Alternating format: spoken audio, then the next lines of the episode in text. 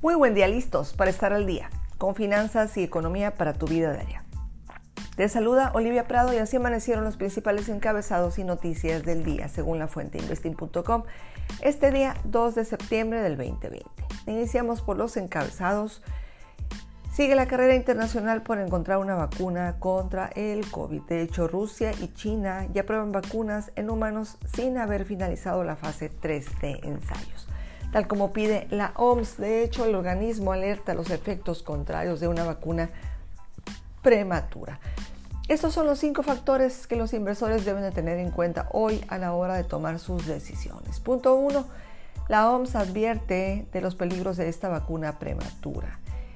Pide no adelantarse en la carrera para encontrar la vacuna contra el COVID-19. Para el organismo es necesario finalizar la fase 3 de las pruebas para poder empezar a instalar la vacuna en la población de forma masiva y así evitar los falsos resultados o problemas de seguridad que puedan afectar la salud de las personas.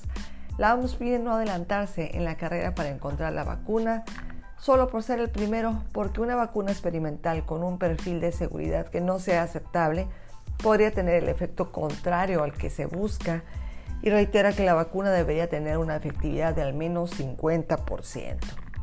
El punto 2, acuerdo fiscal entre eh, Estados Unidos y sigue la tira y afloja entre las negociaciones entre los republicanos y los demócratas en Estados Unidos en torno al paquete fiscal. Los republicanos tienen intención de presentar en el Senado la semana que viene un plan de 500 mil millones de dólares.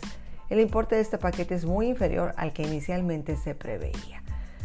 Punto 3. Trump versus Biden, aunque en los últimos meses el candidato demócrata Joe Biden aventaja a Donald Trump en las encuestas. Los últimos sondeos muestran que el actual presidente estadounidense está recortando distancias respecto a su contrincante. Algunos analistas están diciendo que lo más probable es que gane las elecciones, entre ellos el famoso Kolanovic de JP Morgan. Hay que recordar que sigue siendo Donald Trump el candidato favorito de Wall Street por su política de inversiones y por su política empresarial. Con razón o sin ella, pero eso apunta según los famosos financieros como José Luis Carpados de Serenity Markets. En el punto 4, Asia.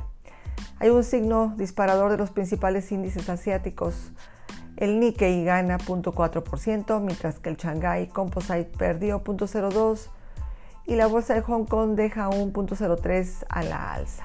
Punto 5. En los datos macros, entre las referencias macroeconómicas de este miércoles destaca la variación del desempleo en España, las ventas minoristas de Alemania, el índice de precios de vivienda del Reino Unido y además tendremos los resultados de la nómina no agrícola de Estados Unidos.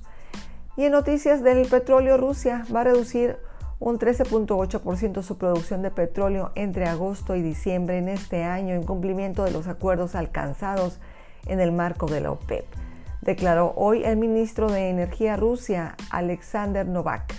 La reducción entre agosto y diciembre será aproximadamente de un 13.8%. Se espera que esta reducción anual sea de un 10% hasta los 510 millones de toneladas, afirmó durante una reunión con autoridades y productores petroleros de Rusia. Novak recordó que entre mayo y julio Rusia ya redujo su producción en un 19%.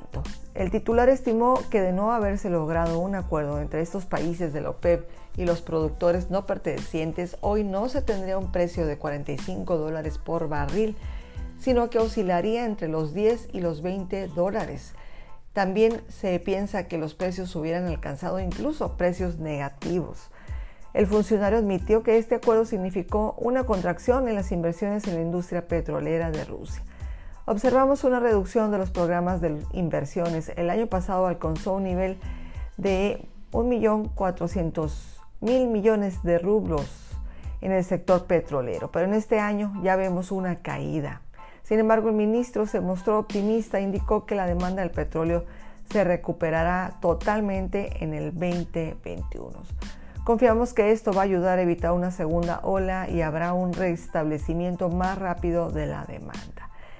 En noticias de criptomonedas, el Bitcoin ha marcado hoy su último movimiento en los 11.315.4 de acuerdo a datos del investing.com, lo que reflejó una caída del 5.30%.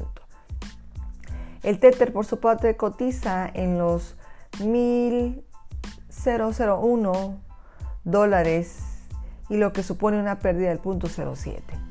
En este momento la capitalización del mercado del Bitcoin se sitúa en los 211.83 o en un 57.7% respecto al total de las divisas. Como vemos, el Bitcoin ha estado junto con otras criptomonedas cayendo su precio y vamos a dar lectura a los mercados financieros.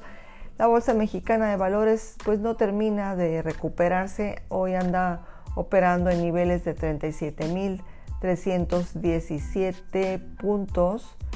Eh, sin embargo, las bolsas estadounidenses pues continúan a la alza. Vemos un Standard Poor's 500 rebasando sus barreras alcistas, quedando en 3.548.73, seguido con el Nasdaq rebasando ya por lejos los niveles de los 12 mil dólares, 12 mil puntos, quedando en 12.341.25 puntos.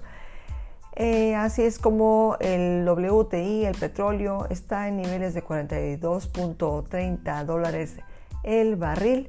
El oro casi alcanzando los 2 mil dólares. Está en 1949.10 dólares el lingote.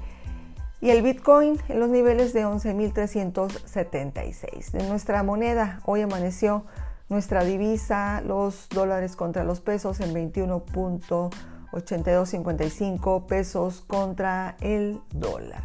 Y esto fue la lectura del portafolio que mueve nuestra economía aquí en México y nuestra recomendación es seguir manejando inversiones diversificadas que nos ayuden a aumentar nuestra pensión y nuestros ahorros. Pues ya estás al día en finanzas y economía preparados para tomar decisiones importantes que mueven tu dinero y tu prosperidad. Recuerda que el verdadero éxito económico no se trata de cuánto dinero ganas, sino qué estás haciendo con lo que llega a tus manos, cómo lo estás invirtiendo.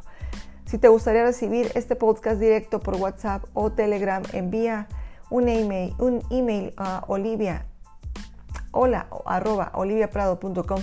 Sígueme también en redes sociales como Olivia Prado Coach Financiero. Soy coach y facilitador financiero y puedo apoyarte a construir un portafolio de inversiones rentable para tus ahorros. Hasta la próxima.